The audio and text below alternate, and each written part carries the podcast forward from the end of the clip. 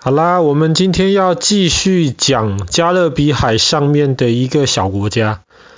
这小国家的名字很有意思，叫做安蒂卡与巴布达，听起来有点好玩。安蒂卡是比较大、人比较多的岛，那巴布达是一个比较人口比较少的一个岛。那么这个国家其实当然是不大。可是，在加勒比海这么多小国家中间，它也不算小。可是它的人口却是全世界最少的国家之一，不到十万人吧，就生活在这两个有趣的小岛上面。其中百分之九十五的人其实都生活在安蒂卡上面。那么安地卡与巴布达这个国家呢，其实跟加勒比海我们讲过的很多其他小岛国家一样，都有很漂亮的沙滩，都有珊瑚礁可以潜水，那也有火山，所以也都能够吸引很多的观光客，特别是到冬天天气不好的时候，比方说你如果住美国、住欧洲，冬天天气不好、很冷的时候。你可能就会买张机票飞到加勒比海的小国家去度假。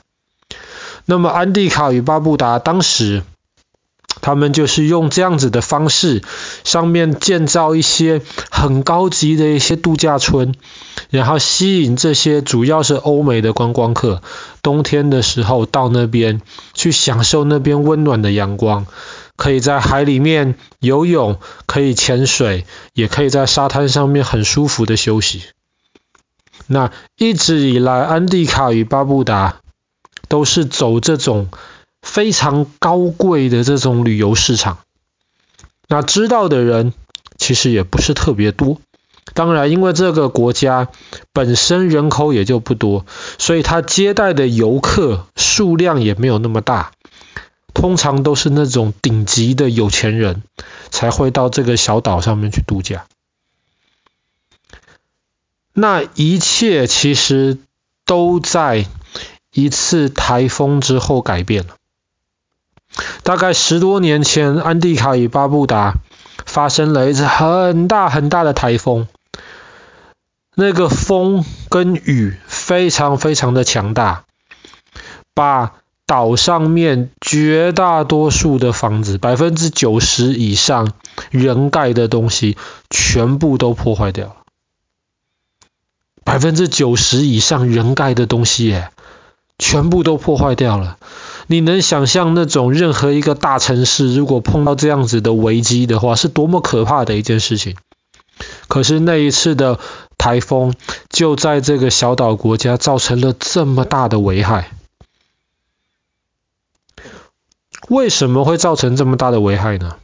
一方面是因为那一次台风真的很强大。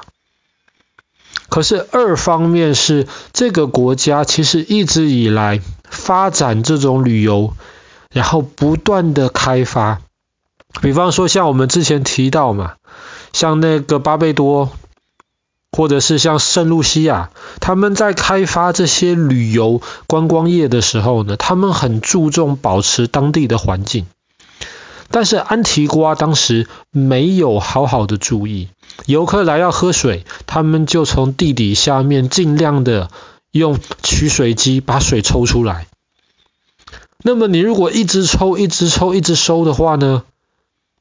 那么第一个，那个水就会越来越咸，淡水我们能够喝的淡水的成分的含量就越来越少。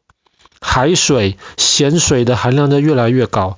第二个是水抽出来了之后，那个空洞没有办法很快的被填补，所以当台风来的时候，或是当地震来的时候，那个房子下面的地基不稳啊，下面的地基很可能都已经快被挖空了，呃，不是挖空，被抽水抽空了，所以很多房子就这样子底下。不稳固，一有什么问题，房子就垮掉了。所以这个国家当时在那一次台风之后的状况非常非常糟糕。那非常糟糕之后怎么办呢？还是要想办法重新建立这个国家呀。要怎么重新建立这个国家呢？就是需要很多钱，需要钱把这些房子、把这些东西都盖起来。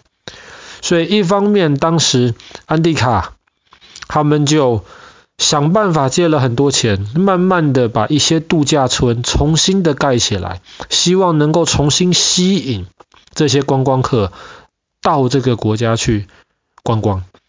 人家去观光了，那么在那个地方买东西，那么当地的老百姓就有赚钱了，他们就可以有比较好的生活。可是他们觉得还不够。还不够怎么办呢？他们就想了一个方法，这个方法就是，如果我们今天想办法吸引有钱的人直接搬到这边来住，那不是更好吗？他们就直接把钱带过来了嘛，移民到这个国家来。那么这个国家要怎么样能够吸引有钱人来呢？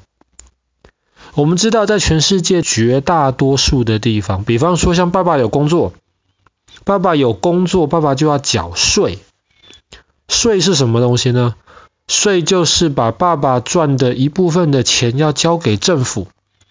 政府可以用爸爸交的这些税，比方说去铺马路啊，比方说去支持这些警察伯伯啊，或是消防队的这些消防队员呐，比方说能够铺设这些电线呐，或是瓦斯的管道啊。或者是比方说去照顾一些不是那么像爸爸这么幸运能够有一份工作，可能有些人很辛苦，但是找不到工作，去照顾这样子的人，所以我们工作就一定要缴税。那么当然，因为要缴税，所以我们虽然说工作，假设我们赚了一百块钱，可是可能三十块钱去缴税了，那么我们实际上只能够带回家七十块钱。但是安蒂卡这个国家为了吸引有钱人去，他们就说，只要是在我们这个国家，你赚钱，你工作的那个呃薪水，全部都不需要缴税。我赚了一百块，我就带一百块钱回家。哇，这样子的话就吸引很多人去，很多有钱人就想搬到那边去。其中就有一个美国人，叫做史丹佛先生。史丹佛先生很有钱。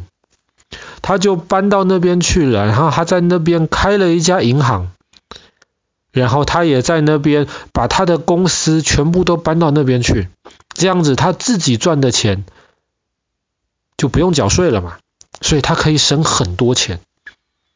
可是他觉得这个钱不够，而且他觉得安蒂卡这个地方实在是太好了，他希望能够用这个不用缴赚钱。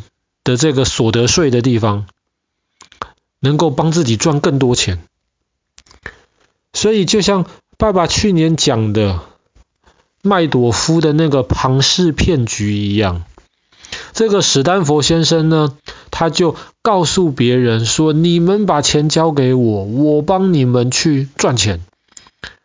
你给我一百块钱，一段时间之后，我就给你一百五十块钱。”哇，很多人就看到，哎，真的啊！过了一段时间，我的一百块变成一百五十块了。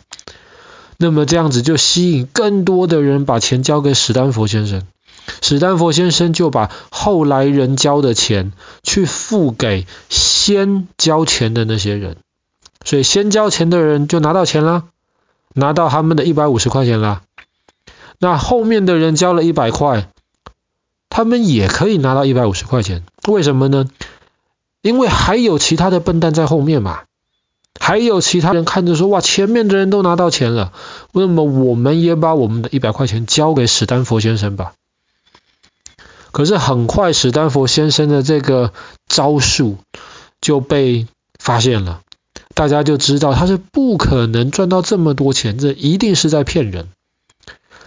所以后来美国法院就把史丹佛先生给抓起来。把他公司全部的财产都没收，然后把他关到监牢里面去。法官判他一百一十年的牢，他一辈子剩下来的时间全部要坐在那监牢里面。这就是这个国家，安蒂瓜这个国家，他们为了吸引有钱的人来，他们就不择手段，想尽办法。可是这些人到了这个地方来之后，他们其实只是利用这个地方帮他们赚更多的钱，甚至是做坏事，用做坏事的方法，他们也觉得无所谓。所以有一句话的意思是说，如果一件事情看起来太好，不像真的，那么它就不是真的。那不管是一个国家也好，还是哥哥弟弟你们两个也好，你们哪天长大了，你们一定要努力，要靠自己努力下去赚到的钱，或是得到的好成绩，才有意义。那走任何的捷径都是没有办法的。好啦，我们今天的故事就讲到这边，可以说是一个走捷径的一个国家，小小的安迪卡。